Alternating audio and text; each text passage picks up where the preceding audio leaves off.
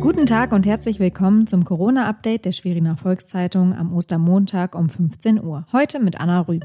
Zunächst die regionalen Entwicklungen im Überblick. Auch wenn es vielen Menschen in Mecklenburg-Vorpommern bei herrlichstem Osterwetter schwergefallen sein dürfte, haben sich die meisten an das Kontaktverbot gehalten. Beim Blick auf die aktuellen Zahlen der Corona-Infektion zeichnen sich erste Erfolge dieser Maßnahme ab. Auch zu den Feiertagen wurden nur wenige neue Fälle gemeldet. Die Zahl der Infizierten stieg in MV auf insgesamt 616 an. Elf Menschen sind bislang gestorben.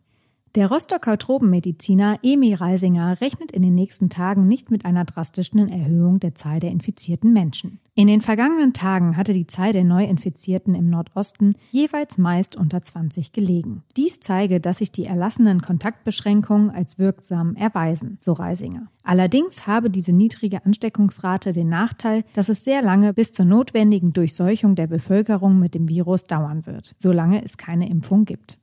Die Rostocker Polizei kontrollierte an den Osterfeiertagen von Donnerstag bis Sonntag mehr als 2000 Fahrzeuge auf dem Weg nach Warnemünde. Am Donnerstag und Freitag überprüfte die Polizei laut Sprecherin Sarah Schüler rund 800 Fahrzeuge. 15 mussten wieder den Rückweg antreten. Am Sonnabend waren es 669 kontrollierte Autos, von denen 12 abgewiesen wurden mit insgesamt 21 Insassen. Am Ostersonntag stieg die Zahl der überprüften Fahrzeuge auf 695. 26 Fahrzeuge wurden wieder weggeschickt.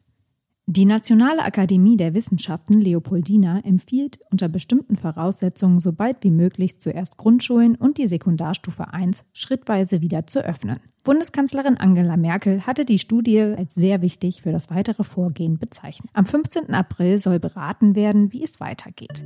Das war unser tägliches Corona-Update. Sie wollen regelmäßig erfahren, was los ist? Abonnieren Sie unseren kostenlosen Corona-Newsletter auf svz.de.